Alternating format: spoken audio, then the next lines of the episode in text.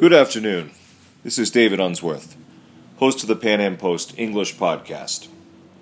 Colombia's 2018 presidential election is just five months off, and market research firm Invamer has just released a comprehensive poll revealing how the leading candidates would fare in a potential first and second round matchup. This year's crop of candidates features a crowded field across the political spectrum. Under Colombian law, if no candidate wins majority in the May 1st round election, the top two contenders will face off in an expected second round election in June. That is looking very likely at this point. Recent news has given a boost to Medellin Mayor Sergio Fajardo, who will now lead a center left coalition that includes the support of Claudia Lopez and Jorge Robledo. Meanwhile, Ivan Duque won the nomination of the Centro Democrático Party this weekend, the party of former President Alvaro Uribe, and will face off against former Defense Minister Marta Lucia Ramirez to lead a center right coalition. Where is Colombia headed as a nation? What are the most serious problems facing the country? And what are the most important takeaways from this week's polling? The flavor of the month, it appears, is Sergio Fajardo. Sergio Fajardo is a pretty interesting fellow. He's widely viewed as a centrist. He's pretty popular with the press. He's pretty popular, actually, across the political spectrum. And he's generally viewed as not beholden to traditional political parties. He is a mathematician by uh, training and education. He, he has a PhD in mathematics from the University of Wisconsin Madison. Now, it appeared to, to many of us, political commentators and so forth, that Claudia Lopez uh, was was kind of generating the buzz on the left. Uh, she uh, had, you know, quite a few things that went viral on social media, and she was positioning herself as the big anti-Santos uh, candidate from the left, the crusader against corruption. Uh, clearly, her her star has fallen, and uh, we found out this weekend as well. She not only is she not uh, going to be running for president now. She'll be backing Fajardo, but she is not uh, even going to be running for her Senate seat again in the upcoming term. She's rather she's going to be uh, supporting her, her uh, uh, compañero sentimental, as we say in Spanish, her partner, who is going to be running for a Senate seat.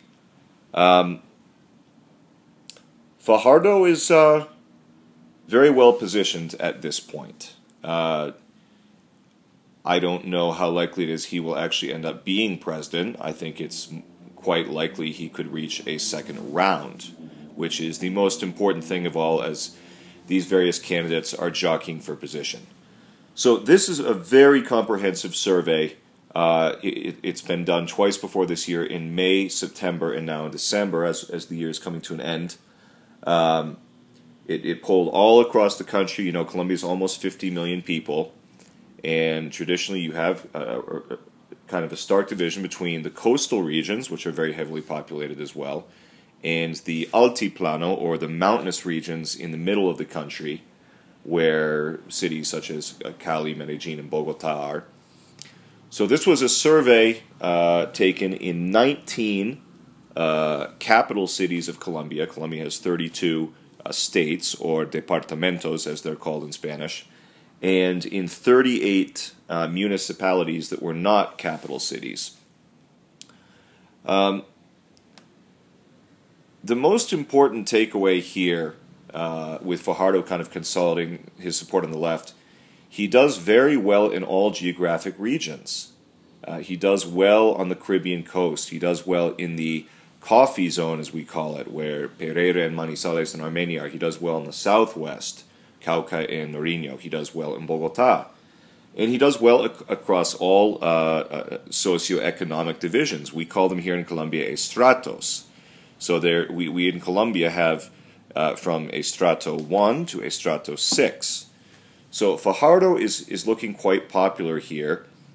Um, and it, it, it's not just on the left, even though he's, he's being backed by Claudia Lopez, who's on the left and Jorge Robledo, who's quite far on the left.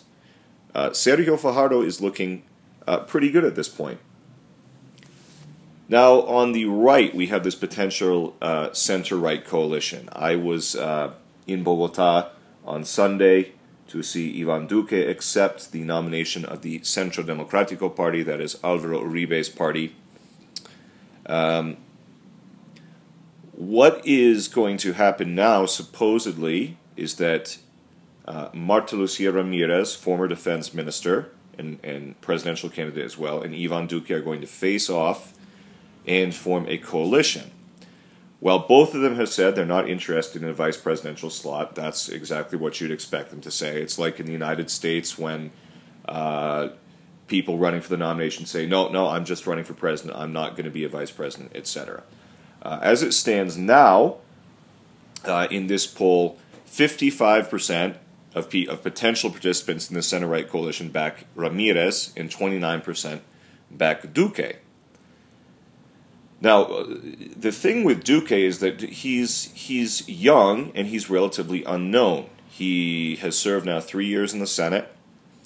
Uh, he ran on a on a closed list, which basically means that his party uh, put together a list of candidates and they could proportionally allocate seats in the Senate based on the share of votes that they got. So they got uh, about a fifth of the votes last time around, and they got 20 senators.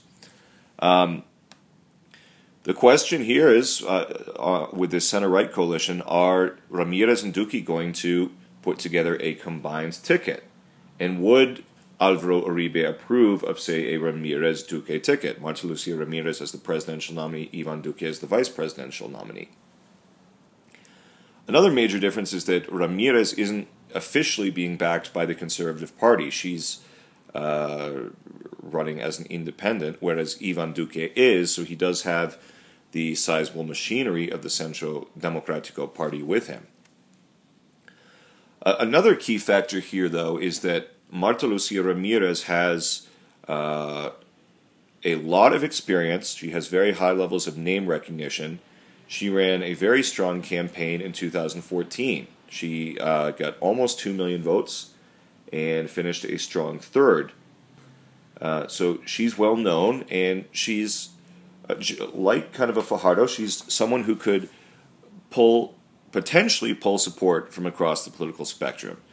Ramirez also fares relatively well with Partido de la U, which is Santos's party, with the Alianza Verde party, which is kind of a more centralist, uh, environmentalist party, and the Partido Liberal.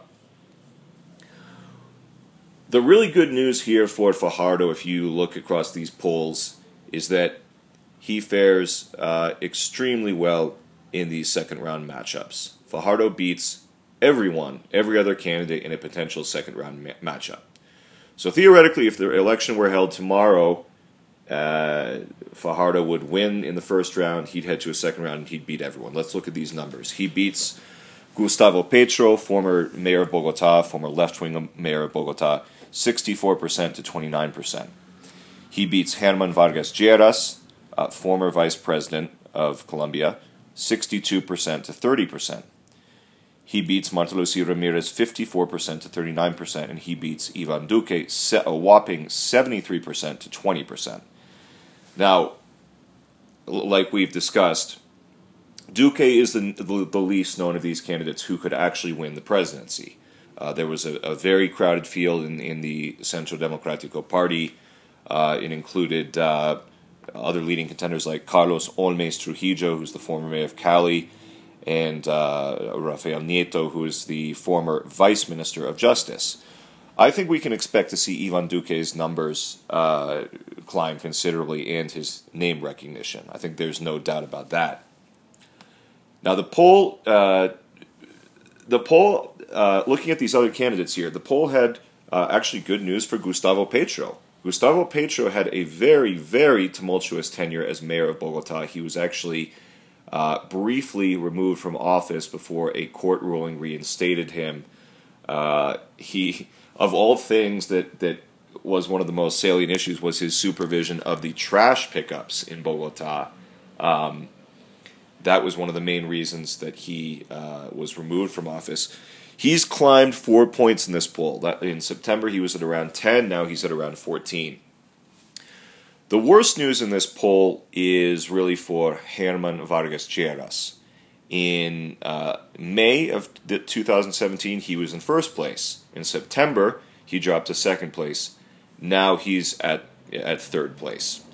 Uh, German Vargas Lleras uh, did just submit 5.5 uh, million signatures uh, to to uh, support his candidacy.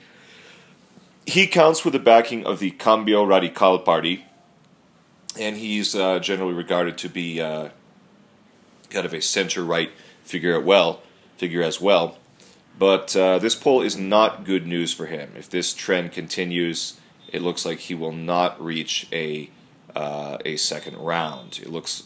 Uh, if I'm a betting man at this point, and uh, obviously history will be my judge, but I think it looks very likely at this point that it will be Sergio Fajardo with a center left coalition and some form of a Ramirez Duque ticket the center right coalition heading to a second round.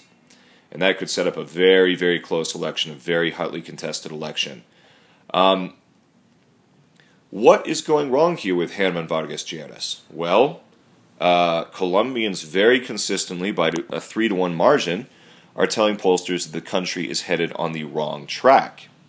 Um, and uh, German Vargas Lleras certainly, to some degree, is suffering from his association with the Santos administration uh, Santos is uh, not popular right now. What's funny is that Santos is very popular outside of the country. He's popular with the international community for putting together this peace deal with the FARC. He is not not popular in Colombia at this point. He his approval ratings are underwater by around 30 points. Uh, actually, more than that. Uh, right now, 30%, just 30% of Colombians approve of the job Santos is doing, and 64% disapprove. So one has to think that even though German Vargas Lleras resigned, he's uh, a year ago to run for president, that this has got to be weighing on him uh, to some degree.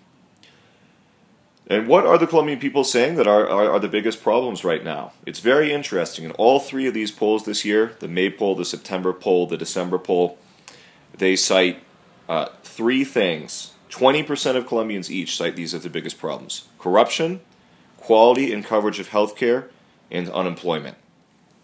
So it's not crime for them, it's not the implementation uh, of the peace deal. These are the big three things that uh, the this leading crop of candidates here is going to address.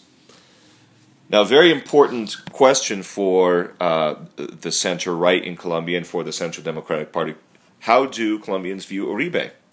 They view him uh, pretty favorably still by 2 to 1 margin. Uribe has 60% approval and just 34% disapproval. No other uh, former president or current president has a favor- a net favorable rating, not even close. All of these former presidents, Gaviria, Samper, Pastrana, and of course Santos, uh, are in fact very unfavorably rated. So, looking forward here to May and June, uh,